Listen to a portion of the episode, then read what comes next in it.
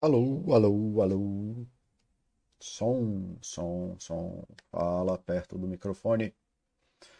Alô, aparentemente não consegui ligar aqui a. Agora vai. Agora foi.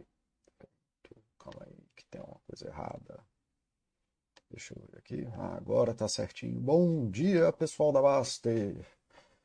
Bem-vindos a mais um Chat Psi. Eu sou o Paulo, sou psicólogo, é, trabalho aqui na Baster como moderador de saúde, tentando ajudar vocês a viver uma vida mais em paz, tentando trazer um pouquinho mais de tranquilidade, apesar aí do, das coisas que acontecem nas nossas vidas.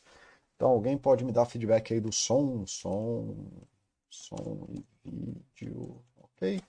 Alguém pode me dar? Bom dia, Discovery, como é que você tá, pessoa? Bom revê-lo por aqui. É...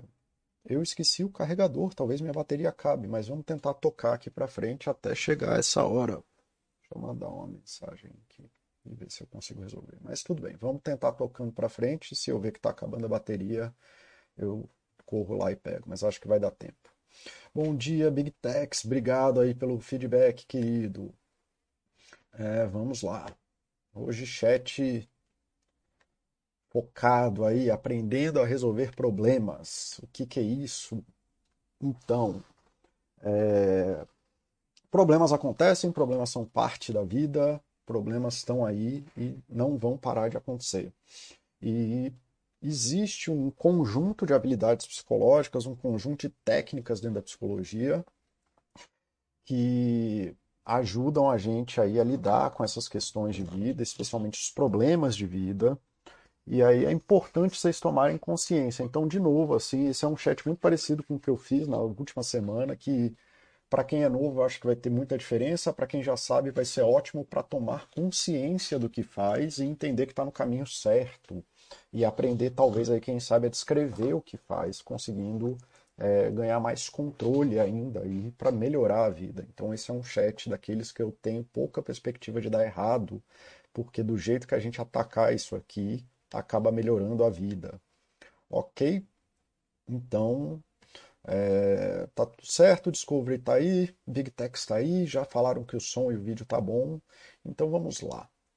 Problemas, problemas e mais problemas. Tá? Para os propósitos desse chat, a gente vai definir que problemas são situações de vida no presente ou no futuro que querem, que requerem demandas ou mudanças adaptativas né, para evitar consequências negativas. Então, o que, que ele está falando? Ele está falando que o que a gente faz não funciona mais. Né, quando é uma situação em que não parece ter uma resposta eficiente dentro da nossa caixinha de ferramentas de vida, parece que a gente não tem mais uma resposta ali imediata que vá resolver aquela situação, tá? devido a obstáculos, barreiras ou dificuldades. Então é quando a gente se depara com alguma coisa no mundo e de repente faz pan e a gente não consegue acessar nossa caixa de ferramentas ou a gente não tem as ferramentas, né? Então é tipo aquela situação que você queria voltar no tempo para falar, putz, se eu tivesse feito A, B, C, D ia ter sido tão mais fácil, ou situações que você está batendo a cabeça já tem um tempo e não consegue resolver, tá? E o que, que são essas barreiras? Podem ser um milhão de coisas, mas entre elas não apenas novidades, coisas novas, novo emprego, novo grupo, nova língua, novo país, ambiguidade, né? a gente não saber o destino da nossa carreira, do nosso relacionamento, qual é a melhor ação, uma situação em que é, tudo parece a mesma coisa, né? Não, a gente não tem claro qual é a diferença entre os finais das ações. Imprevisibilidade, né? Então, criar filhos é quase que, por definição, um problema dentro dessa definição, tá? Lembrando que eu já amarrei aqui na definição, não estou falando que gerar, ter filhos e criar filhos é um problema. Estou falando que filhos, na criação de filhos, a definição que a gente usa de problemas acontece muito nessa coisa, porque é muito imprevisível, a gente não tem como saber o, como as nossas ações impactam no futuro. Desenvolvimento profissional, investimentos também são muito imprevisíveis, a gente não tem como saber, a gente tem poucas informações de qual é o futuro que a gente escolhe ali. O adolescente que está marcando a bolinha do vestibular está marcando ali um negócio que ele não compreende como vai impactar o futuro dele. Conflitos de objetivos, né? Então, quando ah, a gente vai alugar ou vai comprar uma casa, vai viajar ou vai poupar, vai comprar casa X ou casa Y, casal comprar uma bicicleta, quando não dá para ter duas coisas importantes ou que pareceram importantes para a gente, estão acontecendo ao mesmo tempo e a gente não tem como escolher as duas, né? A gente tem que escolher uma que conflita com a outra. Faltas de habilidades, então você vai viajar para um lugar que você não sabe a língua, dificuldade em se comunicar com parceiros, amigos, colegas de trabalho, é, se botar em situações novas, né, que você percebe que não tem habilidades para lidar com elas, ou falta de recurso, dinheiro, tempo, organização, coisas do tipo, tá bom? Então, é, o problema geralmente ocorre nesse tipo de situação, tá? E essas são algumas das barreiras que a gente conhece muito. Eu já, teve, já falei bastante sobre isso aqui em outros momentos e tal. Não deve ser uma muito novidade aí para quem está é, com a gente. O que, que é importante daqui? É entender isso, que problemas não aparecem do além, né? E que existem barreiras. Problemas geralmente não são problemas, ah, eu sou uma pessoa terrível. São coisas concretas, às vezes mais ou menos abstratas, que têm caráter abstrato, como tudo na vida. A gente está sempre nessa dualidade do concreto e abstrato, mas que existem numa relação direta com situações da nossa vida. A gente não é o problema. Os problemas estão fora da gente e a gente geralmente tem dificuldade de acessar em nossa caixinha de ferramentas para lidar com eles ou não tem as ferramentas a gente não sabe o que faz. É muito difícil entender isso, porque a gente vive nessa cultura do ego. Né? Então, assim, a gente não sabe o que faz. Problemas podem ser coisas muito simples, imediatas, como perder um ônibus, ou coisas complexas, como estresse devido à sobrecarga de trabalho. Como geralmente a gente vive dentro de uma zona de conforto, a gente vive só no país que fala a nossa língua, em volta das pessoas que falam mais ou menos as nossas coisas, que trabalham com coisas que a gente trabalha e tudo mais, a gente não tem essa percepção de que problemas existem, mas porque a gente tem uma zona de conforto muito comum. A gente geralmente só percebe problema depois que bate a cabeça várias vezes e descobre que o mundo não gira em torno do nosso umbigo. Né? Mas nenhuma dessas coisas caracteriza um problema. Um problema não é uma coisa física concreta. O problema né, é a relação que a gente tem com essas coisas. Problemas que têm solução e são solucionados não são problemas mais para a gente. A gente anda na rua, anda de carro, dirige, abre a torneira, bebe água, paga a conta, e nada disso é um problema per se quando a gente tem as soluções e a gente é hábil em solucionar as coisas. Aí a gente para de perceber essas coisas como problemas. E todos nós temos alguma capacidade de solução de problemas só que a gente não dá atenção a essas coisas porque essas coisas não incomodam a gente. Bom dia, Big Boss, como é que você está, meu querido? Né? Problemas e as sensações psicológicas ou emocionais aparecem quando nós não temos respostas efetivas para solucionar a questão ou o problema que está em vigor. É o que diz, pelo menos, a Problem Solving Therapy, né? que é a galera que postulou essas coisas que eu estou falando para vocês. E eles não estão tão errados assim, nem tão certos, mas é muito efetivo. É uma terapia muito simples de ser feita e muito boa. Tá? Uma das coisas de entender, e por que, que eu estou falando isso, de você entender que um problema ele não existe como uma forma concreta, é porque boa parte dos, dos, das pessoas que eu conheço, que eu converso, que me pagam para conversar e tudo mais, é, tem idealizações de soluções de problema e não falta de habilidades para solucionar problemas. Como eu falei na questão da criação de filhos, quase ninguém tem um problema na criação dos filhos, 99% das pessoas que eu conheço. E quase que 100% mesmo, assim, mais o, o que falta para ser de 99 para 100 das pessoas que eu falo e conheço não tem um problema na criação de filhos. Eles têm um problema na idealização que eles têm da criação de filhos. Então, essa é uma terapia que gosta muito mais da ideia do vai lá e faz do que da idealização, tá? O que é uma solução de um problema, portanto, não é definido pela forma, pelo jeito ou pela boniteza da situação ou da solução. A métrica de uma solução de problemas é se isso ajuda você a se aproximar daquilo que você gostaria, mesmo que não te leve até lá, Então já acaba aí com aqueles pensamentos de tudo ou nada. Se não for isso, eu não quero nada. Se está te ajudando a se aproximar, já é uma boa solução. Tá? Uma, uma outra solução de problema possível, é um, algo que reduz o estresse emocional que você tem em relação àquele problema. Então você pode até não resolver o problema, mas se você reduz o seu estresse emocional, isso já é uma solução possível. Ela maximiza o positivo da situação problemática, então ela aumenta as chances de você lidar bem, ou aumenta as chances de amanhã você ter uma boa solução para aquele problema, e reduz as coisas negativas em relação à situação problemática. Então entenda que a, a caixa de ferramentas de solução de problemas não tem objetivo de solucionar os problemas. Ela tem objetivos de facilitar a sua vida, porque tem alguns problemas que não têm solução, tem problemas que têm solução e tem problemas que você vai precisar de muito tempo. Então, é importante entender que você não pode ficar na idealização das coisas e que você achar soluções mediadoras é importante, soluções menos piores é importante, alterar a balança de perspectivas é importante. E a maioria dos meus pacientes, e é por isso que eu fiz esse slide, porque eu já tenho um bom conhecimento de quem está sofrendo, pelo menos, talvez não seja importante para a maioria da população, mas grande parte das pessoas sofre de uma idealização de um problema em detrimento de soluções que podem beneficiar isso aqui, de você se aproximar, reduzir seu estresse, maximizar a chance do positivo, reduzir o negativo. E tudo isso são soluções possíveis que quem idealiza geralmente abre mão e acaba sofrendo mais, se afastando dos objetivos, aumentando o estresse, minimizando o positivo e aumentando o negativo. Então, só de mudar esse, por mais que eu odeie essa palavra, esse mindset já melhora muito as coisas. Boa tarde, Oxi. Bom fim de semana para você também, meu querido. Tá? E aí começa uma das coisas que é importante, aproveitando que eu usei a palavra que eu odeio, que é mindset. É... Galera, eu vou precisar dar uma pausa porque o online está consumindo totalmente a minha bateria. Eu vou precisar correr ali, me dar um minuto só para eu pegar o carregador, senão vai ficar sem.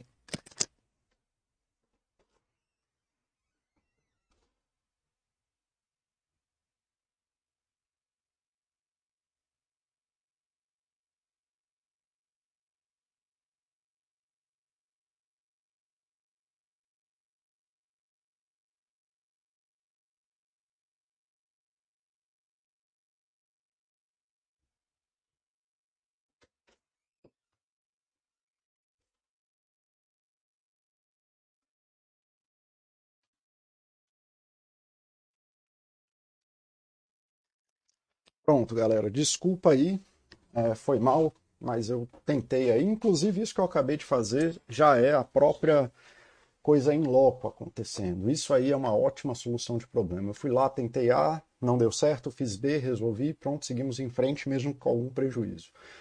Mas voltando, é, é bem mapeado na literatura psicológica, e isso de diversas linhas. Isso é quase que uma verdade universal. Essa aí eu vou até abrir a câmera para falar com vocês, porque é importante. Quem sabe vendo minha carinha, vocês dão mais atenção. Pronto. É bem mapeado, cara, na, na literatura psicológica de forma geral, que existem aí características pessoais ou características interpessoais ou perspectivas de vida que sinalizam problemas maiores, tá? E que é importante quem vive dessa forma identificar que isso é um problema. É aquela história de que o cara, a primeira coisa para o cara tratar o alcoolismo, o vício, é reconhecer que é um viciado. É bem nesse sentido. Se você encara problemas dessa forma que eu vou descrever agora, é importante você começar a perceber que isso é problemático. Ah, mas eu fiz certo a minha vida e deu tudo certo. Tá, problema seu, continua sendo problemático. A gente tem bastante literatura para poder falar o que eu estou falando aqui. Eu não, eu não tiro coisas da minha cabeça. Isso é muito bem mapeado na literatura psicológica, muito bem mapeado é, é, em experimento, muito bem mapeado. Cara, é uma das poucas coisas assim que não é pouca, na verdade, tem muito conhecimento sobre isso e sobre essas coisas. É só porque é muito geral. Então, assim, se você se encaixa em uma ou mais coisas, né, ou todas essas, é, é importante você reconhecer que você tem um problema. E aí a gente pode pensar em outras coisas e tal. Mas se você vê problemas na sua vida como uma ameaça, se você se sente ameaçado por problemas, se você tem uma expectativa de que problemas são insolucionáveis, se você tem dúvida da sua capacidade de resolver problemas continuamente, se você fica muito frustrado ou chateado quando encontra um problema ou percebe uma emoção negativa em você. E se você vive na busca de uma vida sem problemas, você já tem um problema, tá? É que nem o cara que é viciado. Tá? Eu posso justificar isso de porquês disso? Posso. Mas eu vou fazer isso agora? Não. Porque senão eu não consigo acabar o chat. Então você vai ter que acreditar em mim. Se você se encaixa em uma ou mais coisas disso aqui, e aí eu estou falando numa intensidade, tá? Eu não estou falando que você vai para a zona de guerra e aí você está indo, é jornalista na Ucrânia. Aí você está percebendo que isso é difícil, uma ameaça e tudo. Não, cara, isso é uma coisa extrema, concreta, muito clara. Eu estou falando isso numa perspectiva de vida, assim, de você fica o tempo todo, você percebe com intensidade que coisas da vida cotidiana você percebe como uma ameaça, você tem uma expectativa insolucionável das condições cotidianas da vida que você vive, você vive sempre com a perspectiva de que você está é, num problema que não tem solução. Você tem dúvida para coisas pequenas e grandes, você tem que ficar fazendo planos estratosféricos para resolver, porque você tem dúvidas da sua capacidade de resolver problemas. E você fica muito frustrado ou chateado quando as coisas não saem como você queria, é, você encontra problemas que você não previu, e aí você tem emoções negativas e você lida mal com isso, ou você vive na busca de uma vida sem problemas para fugir de tudo isso. Então, esse é seu primeiro problema a resolver, e você tem um problema tanto quanto o alcoolista, tá? Isso aqui é uma coisa muito bem mapeada da qualidade de vida, isso aqui é uma coisa muito bem mapeada dos prejuízos é, da tua vida. Não que isso seja a causa dos teus problemas, mas se você vive assim, provavelmente você tem aí um grau de ansiedade, uma depressão, uma tendência forte para qualquer coisa disso, tá? Então, se você encara assim, a gente já sabe que tem um problema e existe, né? Isso aqui é tão bem mapeado que isso aqui é fácil de colocar no ciclo da ansiedade, né? É, você existe uma situação que dispara em você uma uma perda da sua confiança, alguma coisa assim, você começa a se preocupar, você fala, começa a evitar problemas, e aí, a, porque você evitou problemas, isso gera uma situação de alívio, mas aí, eventualmente, esse alívio passa, vira de novo uma situação de problema, porque problemas acontecem, aí você perde a, a a confiança em si mesmo, perde, volta lá para aquele lugar onde você se sente ameaçado, onde você se sente incapaz, aí começa a se preocupar, aí acaba, ou aqui tem avoid, né, que é evitar, mas pode ser pior, você pode ter irritabilidade, você tem uma reação extremada, alguma coisa nesse sentido, e aí você fica nesse ciclo aí para sempre, tá? Então, assim, isso aqui é um mapa que mostra muito bem isso. E existe, assim, outra forma de você encarar problemas, e essa é uma forma mais ideal, mais saudável, e é aí pelo menos para onde você deveria ancorar a sua vida.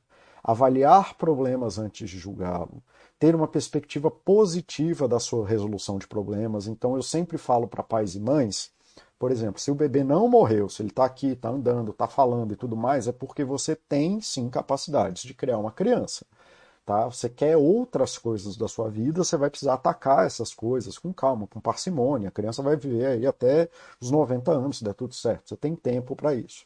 Mas entender que se você tem uma criança saudável, bem, que está tudo tranquilo, ou mesmo que ela seja doente, mas aí que você conseguiu lidar com ela e tudo mais, e ela está bem e tal, você tem sim capacidade de resolução de problemas, só que existem problemas maiores ou menores desenvolver auto-reconhecimento dos problemas que é capaz de resolver, que é isso que eu estou falando anteriormente. Entender a resolução de problemas envolve tempo esforço.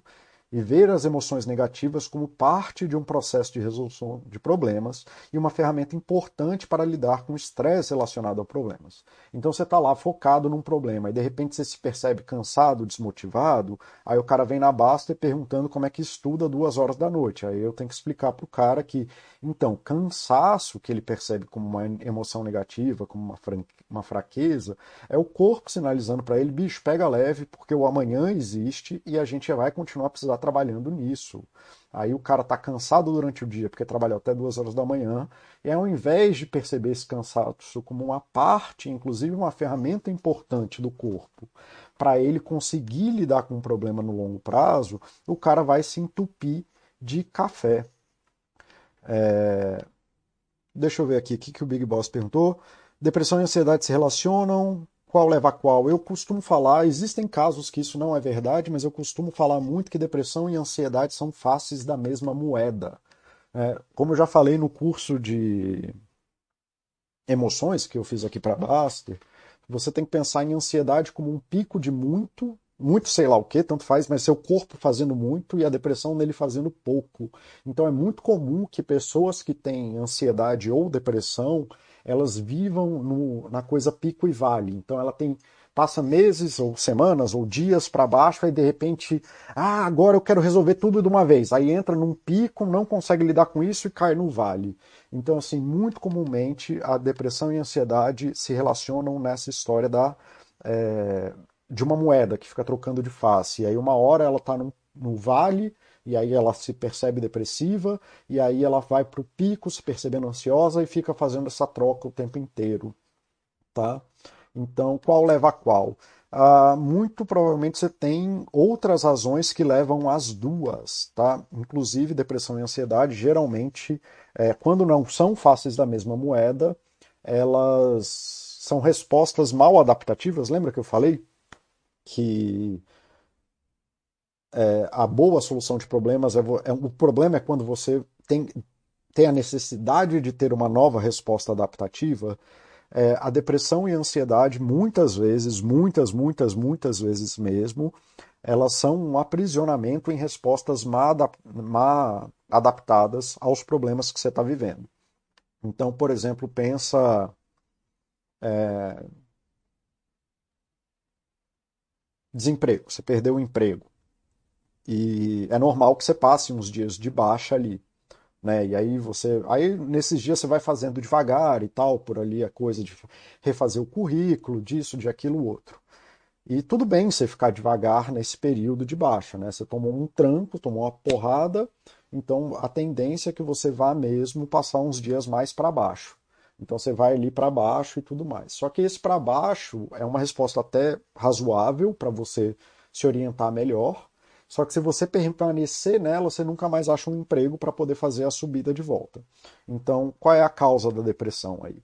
É, é a depressão, a ansiedade, aí você fica ansioso porque não consegue emprego, aí começa a entrar nesses picos e vales, de distribuir um monte de currículo e passar duas semanas sem distribuir. Então, assim, a causa é exógena, né? Muitas das vezes a causa da depressão, ansiedade, ela é exógena e ela bate nessa é, num problema que você não consegue desenvolver essas respostas adaptativas ao problema. Tá bom? Eu acho que eu te respondi aí da melhor forma possível, Big Boss. Então, o que fazer?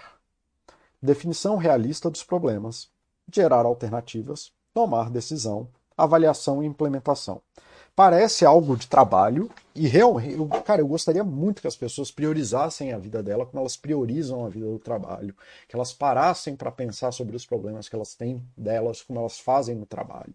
Né? As pessoas são muito mais gentis com o trabalho do que elas são consigo mesma. Né? E eu gostaria que isso fosse o contrário. Tá? O grosso é isso aqui. Começar a definir realisticamente os problemas, gerar alternativas não idealizadas, tentar focar em quais são as alternativas possíveis, melhores, é, que vão dar algum lucro, mesmo que pouco, ou que vão minimizar prejuízo, tomar uma decisão em relação a elas, avaliação e implementação e reavaliação. Tá? É isso, acabou, posso encerrar o chat, só que não. Ah, Paulo, mas isso é fácil assim porque eu preciso de você, porque eu já sei os problemas dos problemas. Né? Eu já estudei o suficiente para saber o resto dos problemas que vão vir que impedem que você faça isso aqui. Tá? Eu não sei resolver seus problemas específicos, mas eu sei como te ajudar a solucionar os problemas que você nem sabe que você vai ter ainda. E essa é a caixa de ferramentas. Tá bom? Então, quais são os problemas dos meus problemas?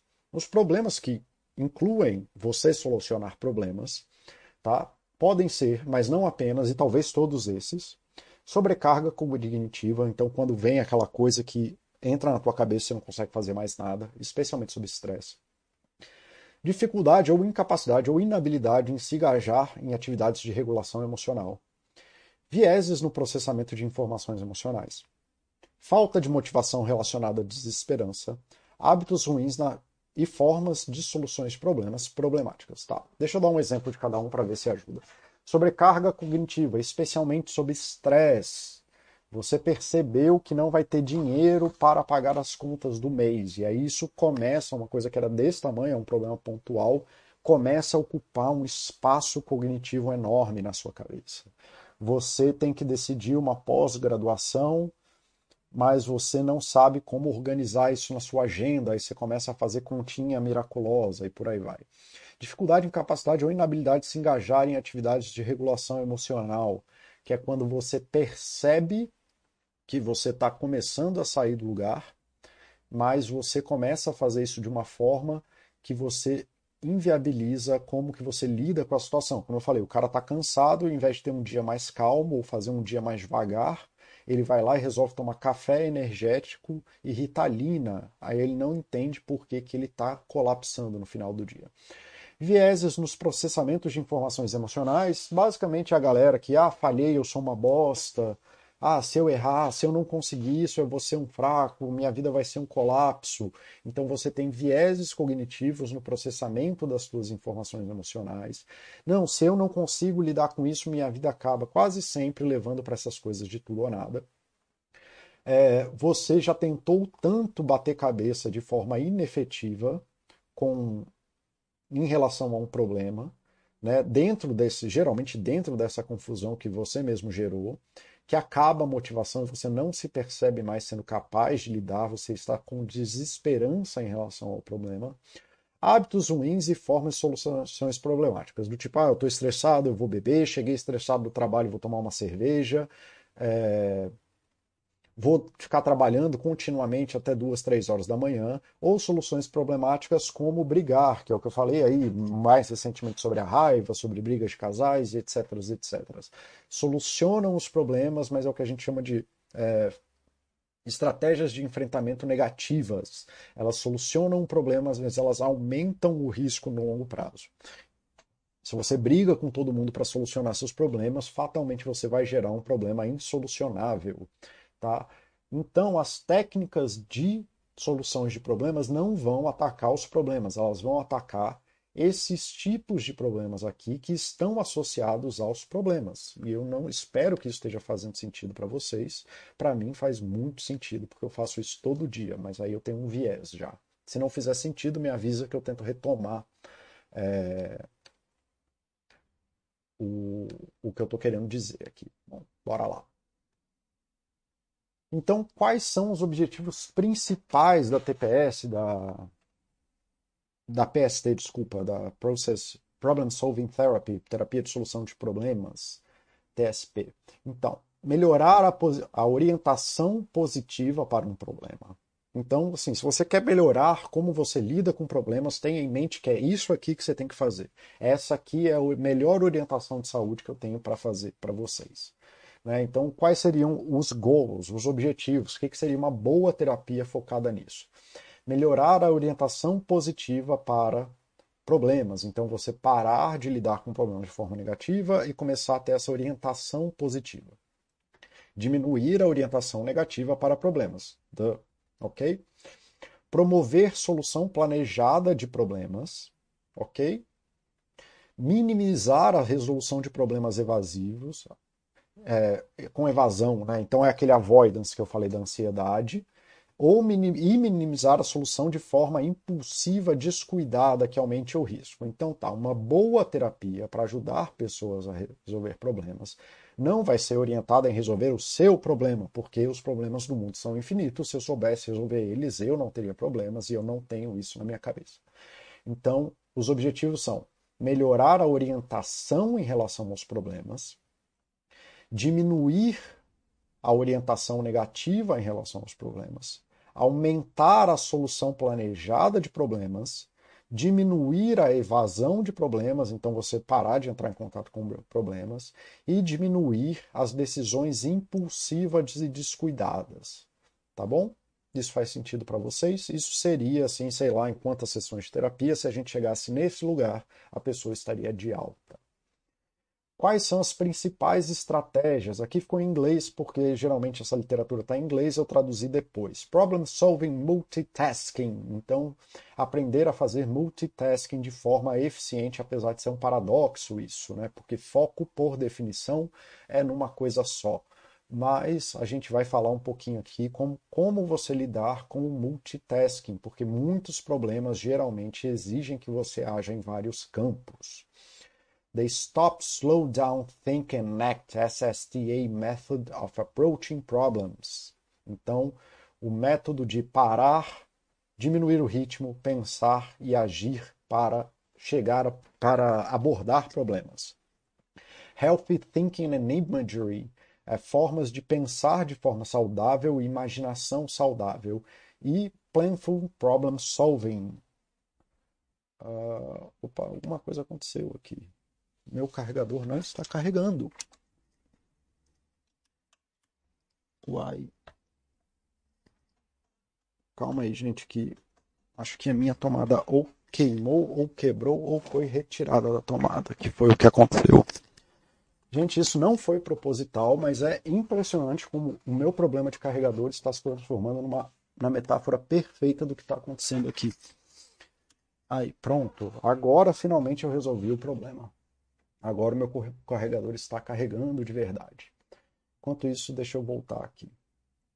Então vamos lá. Healthy Thinking and Imagery, que é você conseguir parar para pensar de formas saudáveis. Isso envolve você reconhecer as formas não saudáveis, que é coisa do vício que eu falei, e conseguir fazer projeções positivas né, e é, saudáveis em relação aos problemas. E isso é uma habilidade, isso pode ser treinado e eu vou passar aqui para vocês uma tabelinha de como faz isso.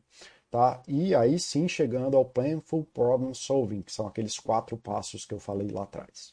Então vamos lá. É, isso aí é copiado e colado do livro tá, de é, Problem Solving Therapy. Imagina assim, o problema do multitasking. Um multitasking sempre vai ser um problema. Um estudante de artes marciais tinha uma pergunta para o seu professor. Desejo melhorar as minhas habilidades em artes marciais. Além de estudar com você, acho que deveria praticar com outro professor também, para aprender outro estilo. Você acha que é uma boa ideia? O mestre respondeu: Um caçador que tenta perseguir dois coelhos ao mesmo tempo não pega nenhum. Então, assim, se você começa a gerar muito esforço, especialmente dobrando o esforço, é, gerando mais estresse, você se torna cada vez pior na atividade, você aumenta a sua chance de falha. Inclusive, isso aconteceu aqui na Baster. É... Gente, eu não estou criticando ninguém, não estou criticando as pessoas que participaram, não estou criticando nada disso. Eu só estou querendo explicar o racional. Da coisa. Eu lembrei agora que teve um post sobre isso recentemente. Aqui, o Renan 2111 fez uma, um post perguntando como aprender espanhol e vieram listas e listas e listas e listas e listas de coisas como aprender espanhol. Faça isso, veja seriados assim, faça seriados assado e tudo bem.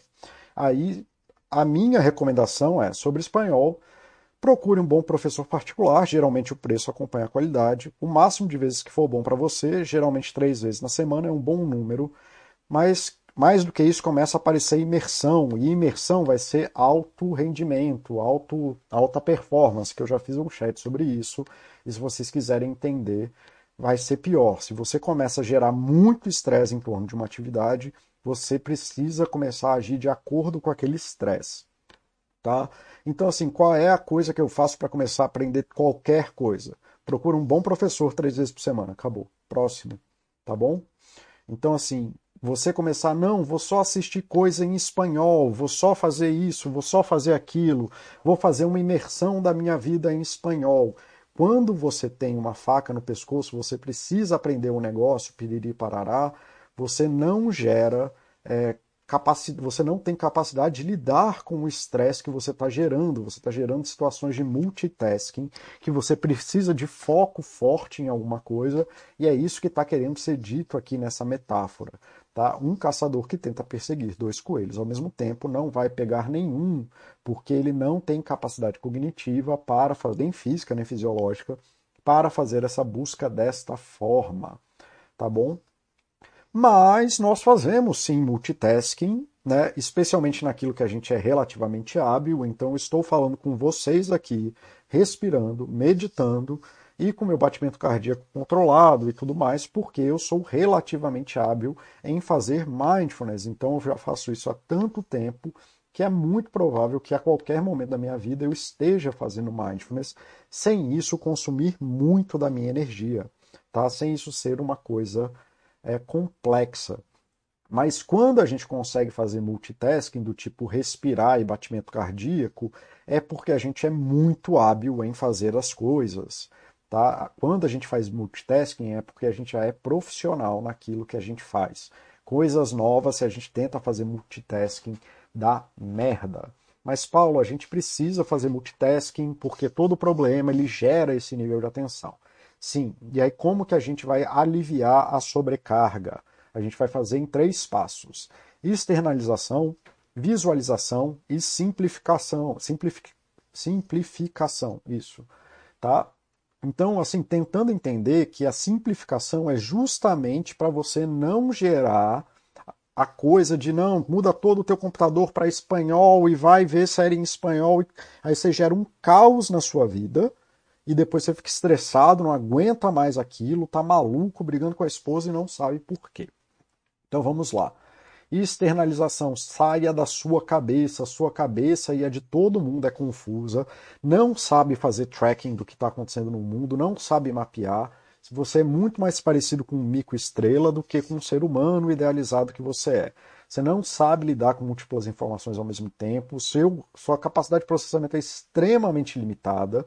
Né? É só fazer uma, só passar para você uma conta matemática complexa que eu consigo provar para você o tanto que é difícil manter o, é, o mapeamento né, e o tracking né, de você mapear continuamente números. Se eu falo assim, 38 mais 18 mais 50, pronto, acabou. Não né? acabou, sua cabeça é confusa, ela não consegue mapear todas essas coisas ao mesmo tempo. Mas se você escrever a conta no papel, fica mais fácil. Então, externalização é você gerar concretude para poder facilitar a orientação dos seus pensamentos. Você ancorar os seus pensamentos no mundo real e você parar de se enganar achando que você é um matemático que consegue guardar contas complexas na sua cabeça. Não, mentira, bicho. Saia da sua cabeça Faça listas, gráficos, escritas, diários, mapas, desenho, grave a sua própria voz e ouça de novo, converse com alguém, dando atenção ao que está sendo falado e peça feedback. Externalização. Um problema que só existe dentro da sua cabeça tem 99% de chance de dar errado, ou quando deu certo, não tem nada a ver com o que você pensou, é porque você já era hábil no problema, não tem nada a ver com o seu pensamento. Isso aí vem da sua história pregressa de resolução daquele tipo de problema. Não é porque você sabe pensar de uma forma maravilhosa, é porque você já viveu esse problema de várias formas. É o que acontece quando a gente anda de bicicleta ou aprende a dirigir, que no começo a gente fica com aquele grau de atenção super focado num overloading, que é exatamente o que está sendo dito aqui, e aí 10 anos depois você está andando de bicicleta, 10 anos depois você aprendeu a dirigir, você nem pensa mais, e se você pensar enquanto dirige, você diminui a sua capacidade de dirigir, por incrível que pareça.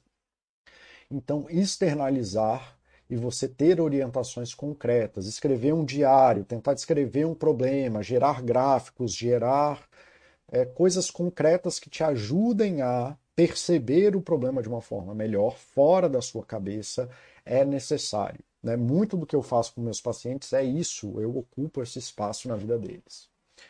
visualização, uma vez tendo as informações do problema, já tendo corrigido e eliminado, não, isso aqui é besteira, isso aqui não tem nada, lá, lá, lá, e elaborado mais aprofundadamente algumas coisas do problema, clarifique qual é o problema, crie as relações necessárias entre as partes dos problemas, e se imagine nos diversos cenários relacionados ao problema que foi externalizado. Não se deixe cair nas coisas soltas da sua cabeça.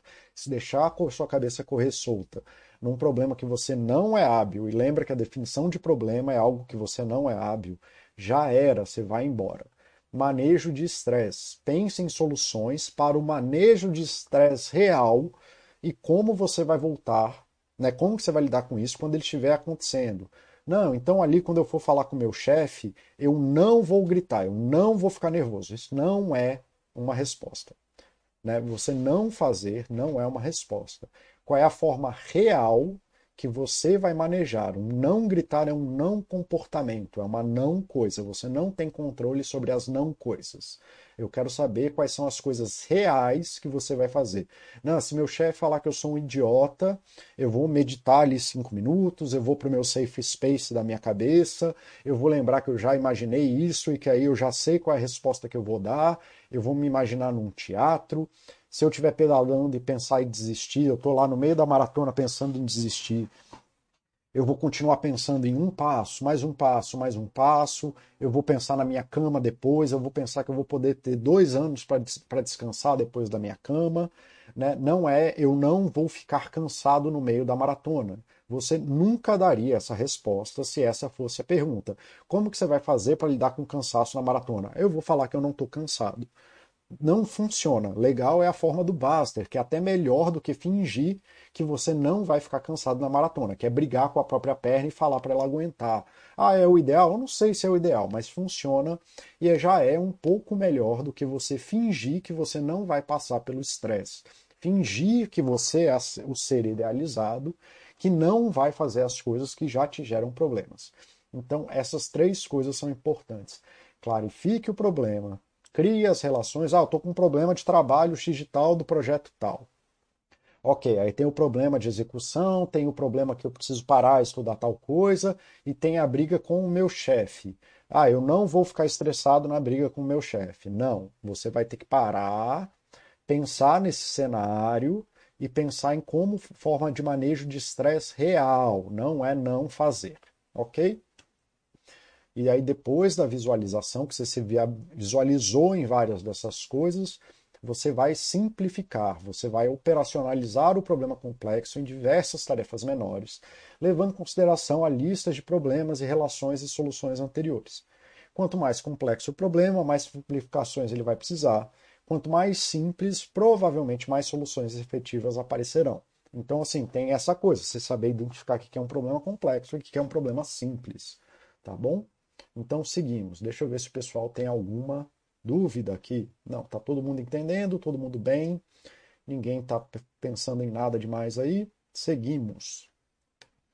É, SSTA, né? Stop, Slow Down, Think, Act. Ou pare, diminua o ritmo, pense e haja. Como diz o Baster, para, respira, estuda e decide. Stop, slow down, think, act. Stop, slow down, think, act. Pare, diminui, diminui o ritmo, pense e haja. Cara, isso é fundamental para a tua vida. Ah, entenda, parar, diminuir o ritmo, pensar e agir é uma forma incrível de você aprender a lidar com as coisas do mundo. Pare, diminui o ritmo, pensa e age. Isso tinha que virar um mantra na cabeça de vocês e de qualquer pessoa. Tem várias formas de fazer isso, tanto faz. A forma que você conseguir fazer isso é completamente passível. Eu vou falar de uma que é que geralmente eu falo. Tem um aplicativo de mindfulness chamado Headspace, que é o aplicativo que geralmente eu nunca usei porque eu aprendi mindfulness antes de do aplicativo existir. É... Mas meus pacientes usam e meus pacientes gostam muito, então eu nunca usei, mas minha filha usou e falou que é muito bom, tá? Então, assim, é para aprender mindfulness. Por que, que eu passo mindfulness? Cara, porque se você aprender a, meditar, fazer mindfulness por cinco minutos, você aprender a, a parar, pensar, diminuir o ritmo, pensar e tomar uma decisão por cinco minutos, se você aprender a fazer isso, cara, você não precisa virar um yoga em cima do, do morro, meditando na ponta do pé. Não, é cinco minutos. Você consistentemente fazer pausas de cinco minutos e aprender a ter domínio desses cinco minutos vai mudar a sua vida. Você aprender a baixar teu ritmo em cinco minutos é uma das melhores coisas que você pode aprender. Ah, mas aí eu vou fazer o quê? Cara, Faz mindfulness de 5 minutos, duas vezes por dia, por 15 dias. Só isso. Cara, faça isso, sua vida vai melhorar. Aprenda a baixar suas emoções, seus impulsos em 5 minutos. Treine os 5 minutos.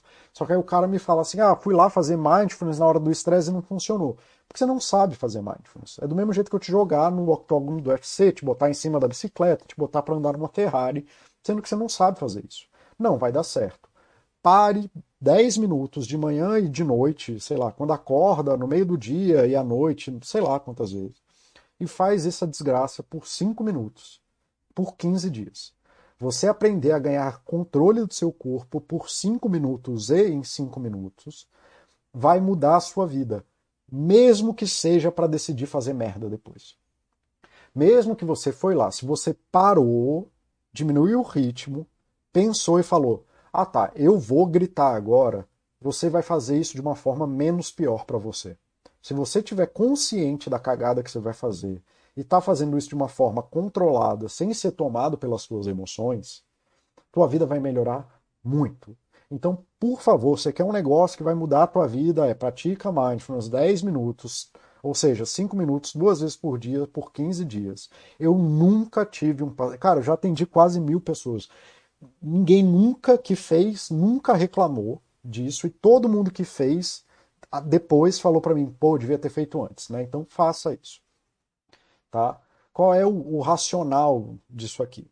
Supondo que você tem um gatilho de estresse qualquer, e aí você tem respostas emocionais e corporais e whatever, vai de 0 a 60 aí, a 0 a 100, né? Porque 0 a 60 é em milhas. Vai de 0 a 100 em um, zero segundos, começa a ter os sintomas emocionais, piriri pororó, que gera o ciclo, que é aquele ciclo da ansiedade, que fica nisso, vai para cá, vai para lá, vai, vai, e fica nisso para sempre. Se você aprende a para, respira, estuda e decide, ou slow down, eh, stop, slow down, think, act, ou para, diminui o ritmo, pensa e age, você tem mínimas consequências, mesmo que você decida fazer uma merda, mesmo que a situação seja ruim, e você quebra esse ciclo que é bem conhecida como uma das maiores armadilhas comportamentais e das mais comuns que existe. Você consegue resolver esse problema, que é um problema de ansiedade bastante comum, bastante severo e bastante de risco, meditando 10 minutos por dia, em blocos de 5 minutos, por 15 dias. Eu nunca vi uma pessoa reclamar de fazer isso. Tá bom? Aqui, colocaram One Moment Meditation. Ok, nunca vi esse vídeo. Tá ótimo. Resumidamente, são vários áudios de meditação guiada. Te ensina desde o básico, desde as meditações específicas para estresse. Lá, ótimo. Que você, você que, o que funcionar para vocês, funciona. Eu gosto do Headspace porque ele, ele, você consegue fazer em 5 minutos, bicho não tem, assim, para quem gosta de meditar, e de novo, eu faço meditação lá 8.9 já, já estou no nível hardcore da meditação. Não estou pedindo isso. Estou pedindo 5 minutos, duas vezes por dia, por 15 dias. Estou pedindo 10 minutos, só isso, bicho. Sabe? Para 5 minutos, duas vezes por dia. Faz lá o Headspace. Antigamente ele tinha um mês de graça, não sei como é que tá agora. E você, se você aprender isso, não precisa entrar. Para quem quer, para lidar com estresse, ansiedade, concentração, tararararararará, ótimo, pode fazer. Não precisa chegar nesse nível. Cinco minutos, duas vezes por dia, durante 15 dias. E depois você me fala o que, que foi. Oxe, eu tenho muita dificuldade com multitasking e às vezes fico tão focado que não consigo nem escutar as coisas no ambiente. E fico desproporcionalmente irritado quando sou interrompido. Pois é, Oxe, isso aí é Multitasking é estressante, existem pessoas como eu, a você aparentemente, que são mais sensíveis a isso mesmo. É... E aí essa parte aqui do ser interrompido, ficar irritado, é, é um problema social, hoje. Aí eu acho que vale mais a pena ali o briga de casal do que eu entrar. Dentro dessa terapia tem uma parte específica dela sobre problemas interpessoais, que eu objetivamente quis deixar de fora desse chat, tá bom? É... Mas eu iria nesse caminho de olhar para interpessoal, tá? Seguindo. Aí pronto, é isso aqui interrompe, né? Meditação, 5 minutos. Cara, você precisa fazer um exercício de 5 minutos, duas vezes por dia, por 15 dias para conseguir quebrar uma das armadilhas mais famosas é, da psicologia. Não tem só isso como técnica, tem outras: diário emocional, exposição controlada a estresse direcionado, identificação e atuação em gatilhos, técnicas de escalagem, rezar, meditação, mindfulness. Todas elas envolvem a mesma coisa: aprender para parar, diminuir o ritmo, gerar espaço para pensar e tomar uma decisão. Faça disso um hábito, isso vai mudar radicalmente sua vida, para qualquer pessoa. Pensamento saudável. Lembra que eu falei lá do pensamento não saudável? Então tem essa tabelinha aqui.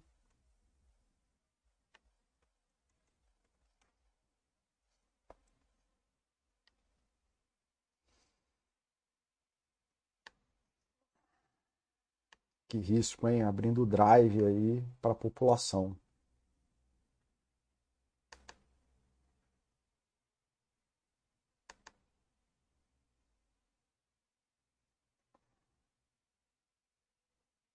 Tem essa tabelinha aqui. Compartilhar.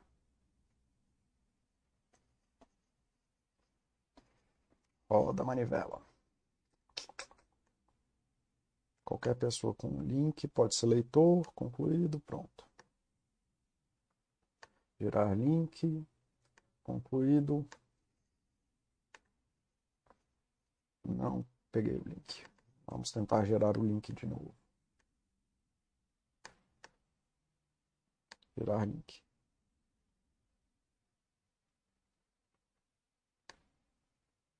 Copiar link. Tadã! Pronto. Tá aí.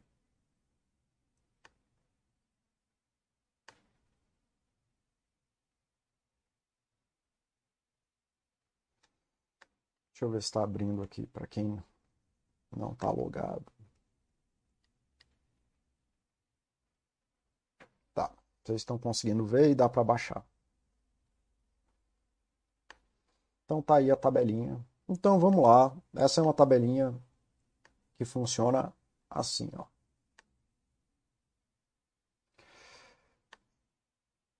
Você primeiro tem que começar a reconhecer. Lembra que eu falei lá que existem as formas não saudáveis de pensar e elas são muito ruins e estão associadas a um monte de coisa ruim na vida e piriri pororó? Pois é. Então, você tem que entender a coisa do se você pensa desse jeito, você é um alcoólatra. E que o primeiro passo é reconhecer isso. Então, quando você começa a reconhecer aqueles fatores lá, que pode ser, mas não apenas,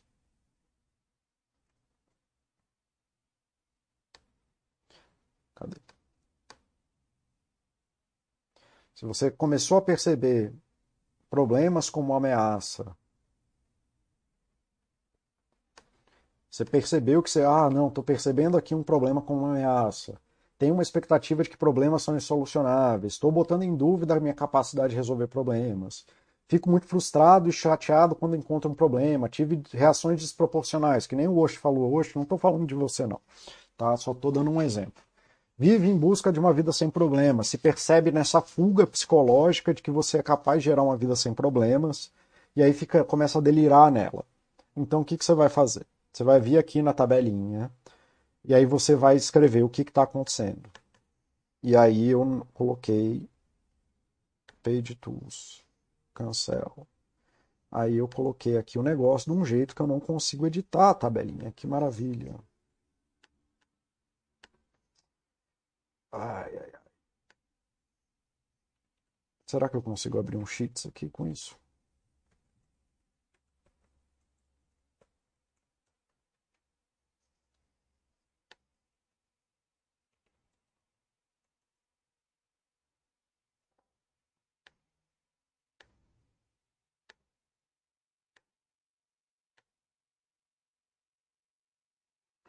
Vamos ver se ele vai copiar e colar direitinho.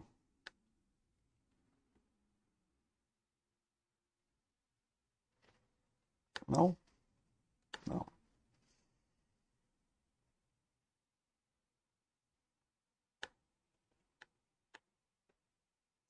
Calma aí, gente, só um instante. Estou tentando copiar aqui o negócio, mas não estou conseguindo.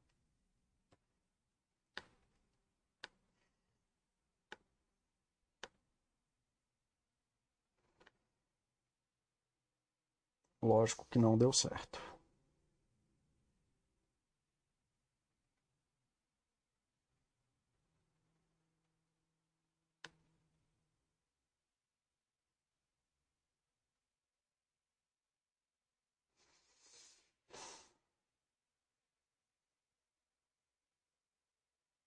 Tá, não consegui, devia ter percebido o problema só agora, a gente vai ter que fazer do outro jeito, então. Vamos lá. É, então, o que aconteceu? Então, vamos lá. Ah, achei um jeito aqui, pronto. Tive uma reação desproporcional.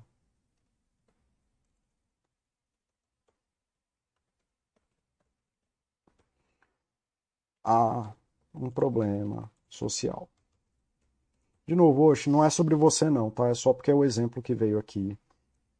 Então você veio primeiro, você reconhece o problema que é um problema. Aí depois, você vai fazer uma descrição dos teus sentimentos. Fiquei confuso. Senti irritabilidade. Tive pensamentos negativos sobre a pessoa etc, etc, etc. Tá? Qual é a sua emoção associada a essas coisas? Isso aqui é na escala SUD. SUD Anxiety Scale. Tá? Mas assim, basicamente é, nomeia a tua, tua ansiedade de 0 a 10, sendo que 0 é na paz e completa calma, e 10 é completamente no ponto de quebrar, sem conseguir funcionar, quase com, na beira de um colapso.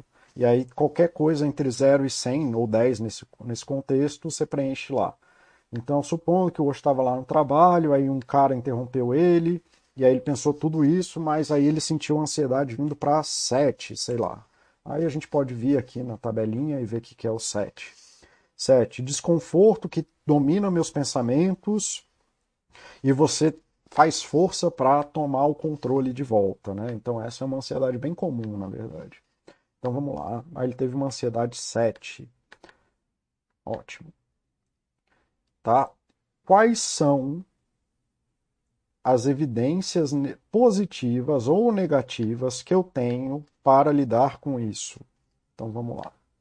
Então supondo que foi um colega de trabalho que o Oshi falou, aí agora você vai escrever. Lembra, gente, você precisa externalizar, precisa escrever num papel, precisa escrever mesmo, porque sua mente é confusa.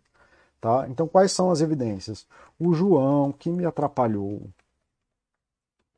me ajuda com frequência.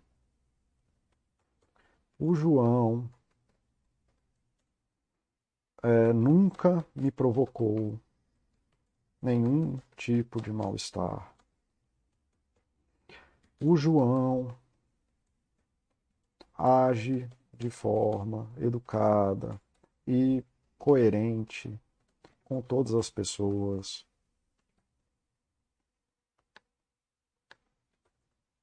Nenhuma ação do João foi é pessoal em relação a mim. Então, Pronto, coisas desse tipo aqui. Você vai escrever aquilo que a realidade te diz em relação àquilo, tá? Então você sabe que você está tendo uma resposta extremada, você foi lá, escreveu, tem uma resposta extremada, tá bom? Lembra, escrever é importante, tem que escrever.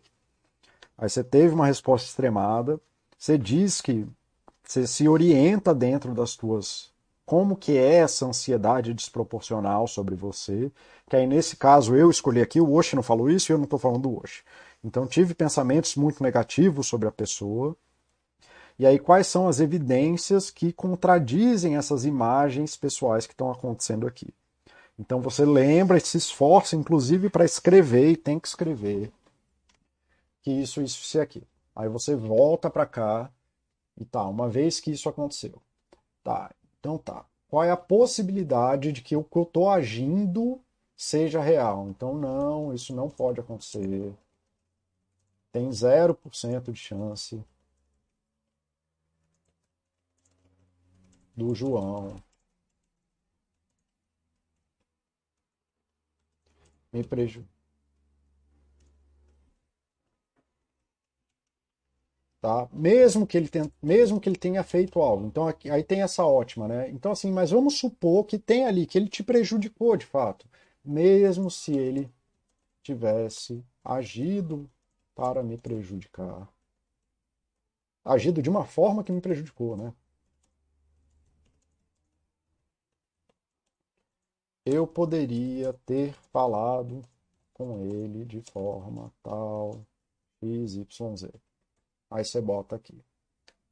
Aí você foi lá, escreveu como que é o problema, qual é a realidade e quais são as habilidades. Basicamente o que ele está colocando aqui é, mesmo que isso seja um problema,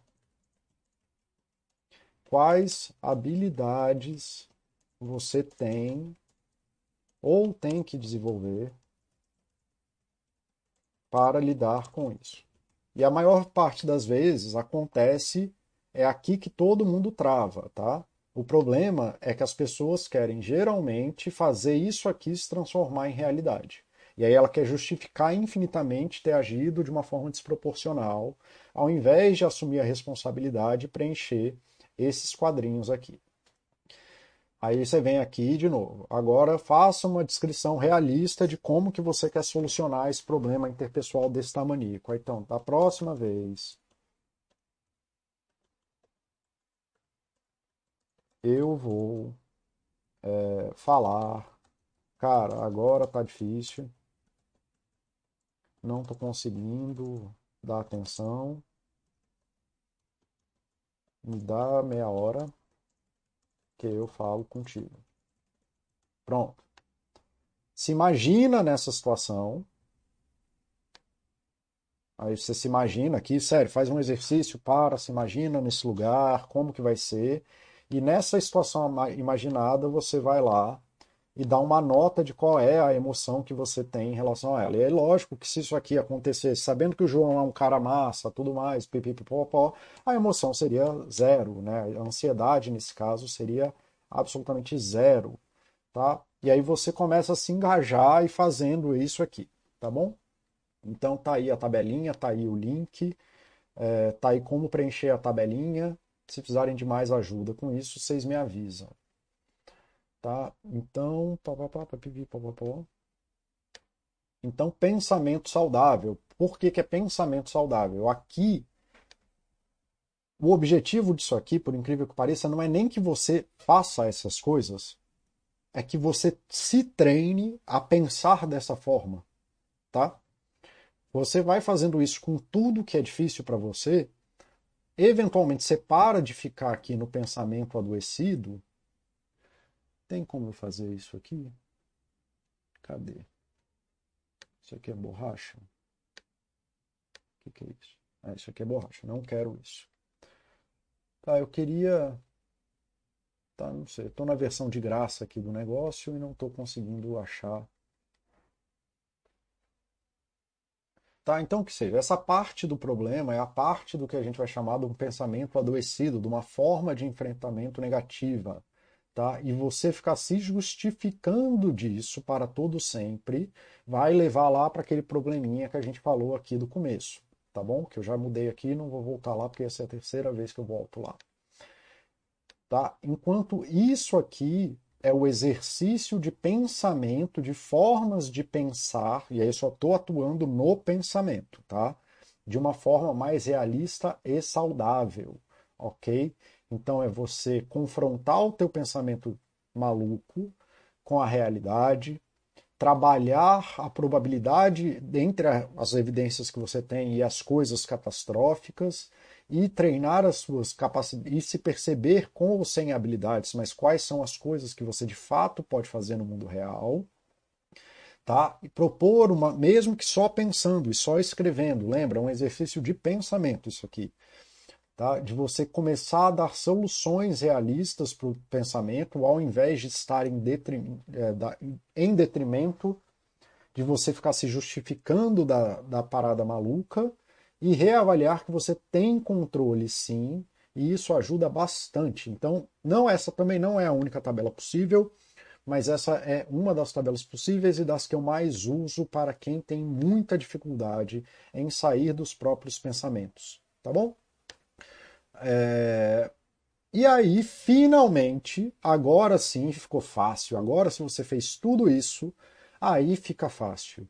Aí agora sim você vai conseguir fazer de uma forma bastante adequada o que é, no final das contas, solução de problema. Depois de fazer esses três, depois de desenvolver bem essas três habilidades que eu falei, né, de cadê? Né, de conseguir fazer um multitasking limitado, né, de você conseguir limitar o framework de, de multitasking que você está fazendo. Depois que você conseguir fazer o para, respira, estuda e decide, né, então slow, stop, slow, Stop, slow down, think and act.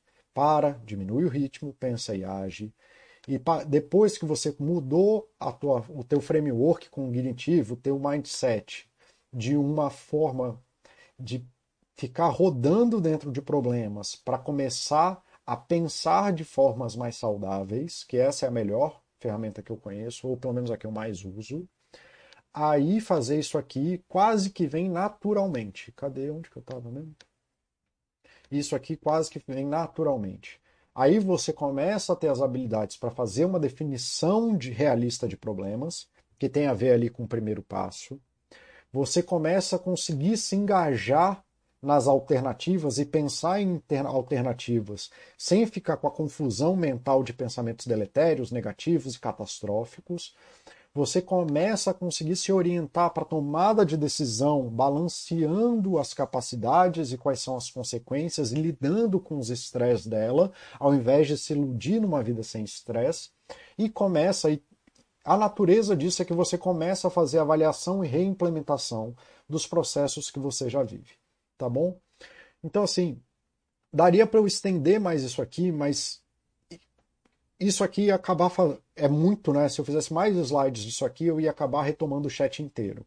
Porque isso aqui nada mais é do que a boa aplicação de cada uma das três ferramentas que eu falei anteriormente. Então, cara, se você quer resolver problemas, você precisa, para chegar na habilidade de resolver problemas, você precisa aprender a fazer essas habilidades do multitasking, né, que envolve você aprender a externalizar um problema, visualizar ele e simplificar. Envolve você poder fazer o SSTA, então para, diminui o ritmo, pensa e age. Tá? E isso está muito mais do que justificado nesses dois, nessas duas imagens, de como que o ciclo da ansiedade ele é auto, ele é retroalimentado, então você sempre tende a ficar nele né, muito melhor explicado nessa imagem. Essa aqui é para quem quer que desenhe, está aqui o desenho, e para quem quer ver o ciclo da forma mais é, escrita, esse aqui fica mais fácil também. Então aprendam a fazer SSTA, né? aprenda a parar, diminuir o ritmo, pensar e tomar decisão e agir. Tá? E aí isso pode ser feito de várias formas. Eu recomendo mindfulness porque é o que tem mais evidências e mais é, efeitos positivos generalizados. Use a tabela, tá aqui a tabela, aprenda a preencher essa tabela. Eu usei o exemplo do Oshi. Oshi, espero que você não tenha ficado chateado. Não estava falando de você, estava só pegando um exemplo que foi o primeiro que alguém trouxe, então usei ele. Mas se tiverem dúvida, me manda mensagem, manda no post do chat, alguma coisa assim. E aí, utilizando essas técnicas de um jeito ou de outro, fica natural você definir problemas de uma forma realista, gerar alternativas, tomar decisão e fazer avaliação e implementação. Tá certo, galera? Era isso que eu tinha para vocês hoje. Deixa eu ir fechando aqui as coisas, deixa eu ir falando aqui, tá? É, passei um pouco do tempo, espero que vocês tenham conseguido aproveitar aí mesmo, espero que não tenha sido muito cansativo. É, era isso que eu tinha para trazer por hoje. Vejo vocês na semana que vem, galera. Tchau, tchau.